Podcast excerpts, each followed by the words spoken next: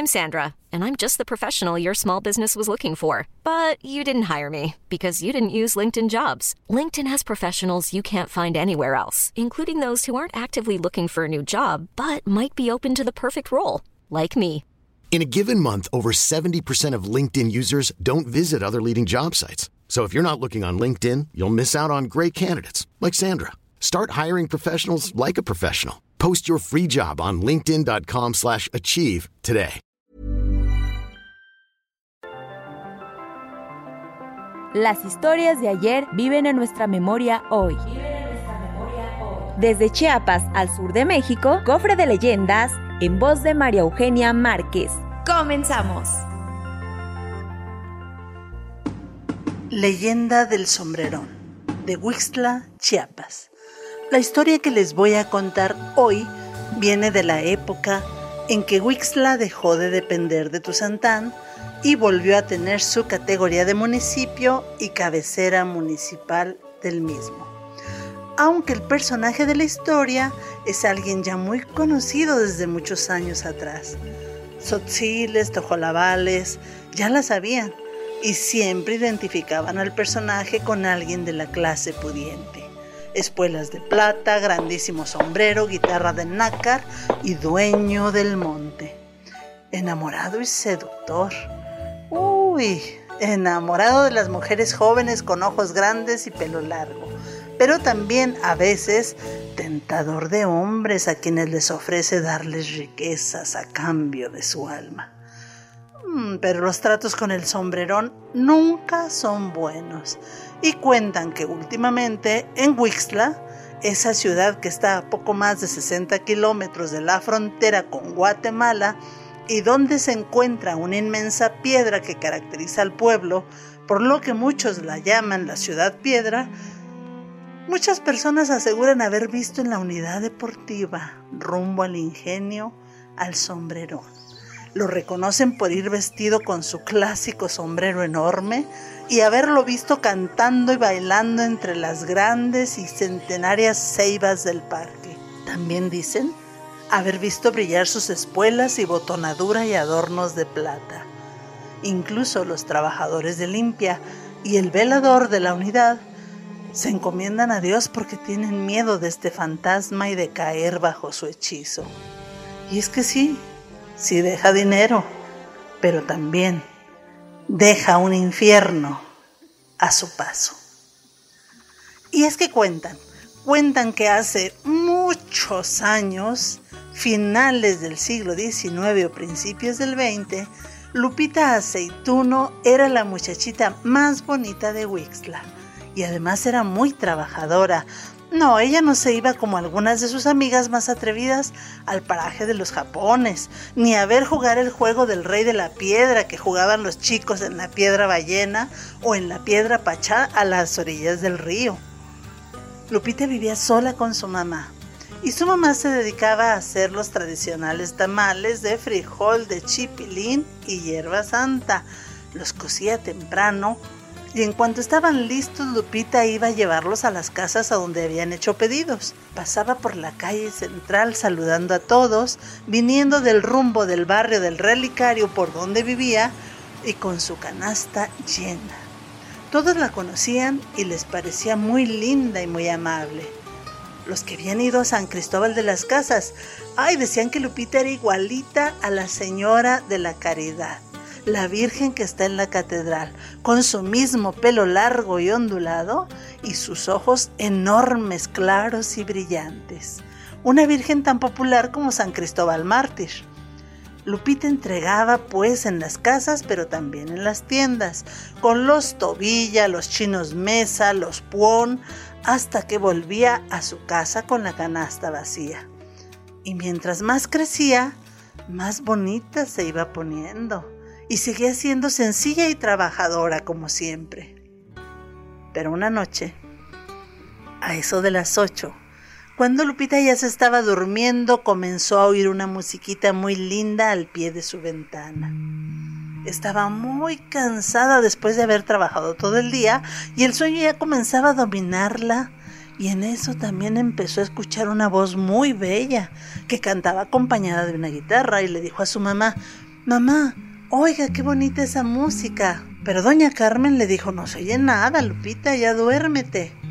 Lupita no insistió para no preocupar a su mamá, pero seguía oyendo aquella linda serenata, aunque misteriosa.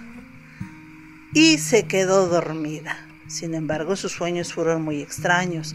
Soñó que alguien la trepaba a un caballo negro y se la llevaba en las ancas en medio de las ceibas enormes de un parque. A partir de ese día, Lupita escuchaba esa música por las noches, todas las noches, acompañada por esas bonitas palabras de aquella voz modulada.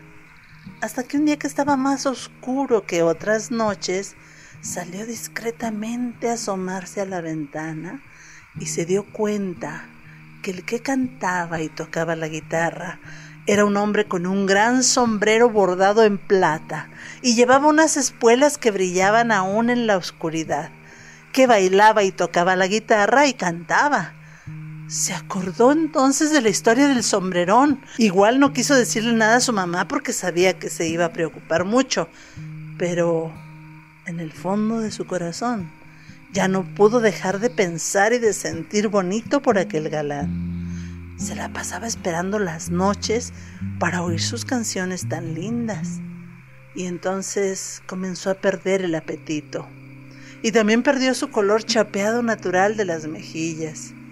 Andaba pensativa todo el tiempo y entonces sí que su mamá se dio cuenta de eso. Pero le preguntaba y Lupita le decía que no tenía nada, que estaba cansada nada más. La señora, un poco preocupada, les platicó a algunas de sus vecinas y ellas le contestaron, Ay, doña Carmen, que no se había usted dado cuenta que el sombrero anda rondando a Lupita. Válgame Dios del cielo, contestó la mujer. Pues yo lo he oído dos o tres noches que viene a cantar al pie de la ventana de su hija, dijo otra vecina. Y entonces dijo otra, pero no se apure, doña Carmen, no pasa nada. Con los fantasmas es muy fácil lidiar. Mire, con que la lleve a la iglesia se acabó todo, porque los fantasmones no pueden ver nada que esté adentro de las iglesias. Ya sé que ahorita el cura no está, pero doña Clementina, que es la encargada del templo, puede abrir la iglesia y acompañar a Lupita unos días. Pueden dormir en el curato. Cuando el cura vuelva, si todavía no se alivia Lupita, pues le explicamos y sabemos que no habrá ningún problema. Así le hizo doña Carmen, llevó a Lupita a la iglesia, pero no contó con que la muchachita se había enamorado del sombrerón. Al día siguiente, el hombre aquel llegó al callejón donde vivía Lupita, pero no encontró a la niña. De alguna forma supo que ella no estaba ahí, y entonces se puso como loco y comenzó a recorrer la ciudad para arriba y para abajo cantando con sus mejores canciones, y sin embargo no pudo encontrarla. En el encierro, Lupita no se olvidaba del sombrerón, y lo recordaba más y más cada día. Extrañaba sus canciones de amor, y se enfermó de pura tristeza. Doña Clementina no lograba que probara bocado alguno, y un día, aunque le habían llevado al médico dos o tres veces y éste no había podido hallar remedio a su mal, un día, de pura tristeza, Lupita se murió. Doña Carmen llorando la recogió y la llevó a velar a su casa con sus vecinos. Estaban todos en el velorio cuando escucharon bajar del rumbo de la piedra de Wixla alguien que cantaba muy triste como sollozando. Era el sombrerón, que se paró junto a un poste cerca de la casa de Lupita y comenzó a cantar desgarradoramente durante toda la noche. Nadie se asomó porque todos estaban asustados. Y al amanecer, cuando el primer rayo del sol se adivinaba, el sombrerón se fue. Escucharon su voz que se fue perdiendo con rumbo a la piedra en la lejanía.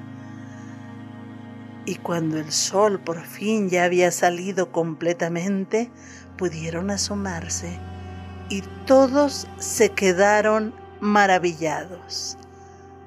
Las lágrimas del sombrerón estaban regadas por toda la calle, pero convertidas en lágrimas de plata y sin embargo nadie pudo tocarlas ni recogerlas, solo doña Carmen, pero al hacerlo sintió que ese metal la quemaba como si estuviera maldito. El cura fue avisado y al volver y enterarse de todo el suceso, lamentó profundamente los hechos. Bendijo aquella pequeña fortuna y convenció a doña Carmen de que la usara para vivir, porque ya no tenía junto a ella su gran ayuda. Y le pidió que hiciera obras de misericordia con aquella fortuna en nombre de su muchachita, asegurándole que la niña sería como un ángel para ella. Así lo hizo doña Carmen, pero desde entonces, cuando los habitantes de Wixla escuchan al fantasmón que baja desde el rumbo de la piedra, o se pasea por el ingenio, o por la unidad deportiva, dicen que lo mejor es que pongan tierra de por medio y no escuchen, ni hombres ni mujeres, la belleza de la voz y música de ese enviado del infierno. Y que es bueno colgarse una cruz bendita, porque no sea que de pronto se vean envueltos en algo parecido a lo que le pasó a la buena y hermosa Lupita Aceituno.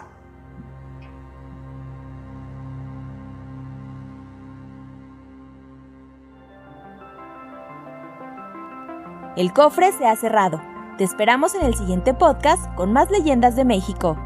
Escucha un episodio nuevo cada martes desde Spotify, Apple Podcast, Google Podcast, Acast y Deezer. ¿Tienes alguna sugerencia de leyenda que deberíamos investigar? Te dejamos en la descripción de este episodio un link para que nos la cuentes o mándanos un email a podcast.com.mx. Esto fue una producción de El Sol de Zacatecas para Organización Editorial Mexicana. La vida es más fácil con apps. Tómatela a la ligera y descubre las innovaciones tecnológicas en Disruptores. Disponible en Podcast OM. Ever catch yourself eating the same flavorless dinner three days in a row? Dreaming of something better? Well, HelloFresh is your guilt-free dream come true, baby. It's me, Kiki Palmer. Let's wake up those taste buds with hot, juicy pecan crusted chicken or garlic butter shrimp scampi. Mm. Hello Fresh. Stop dreaming of all the delicious possibilities and dig in at HelloFresh.com. Let's get this dinner party started.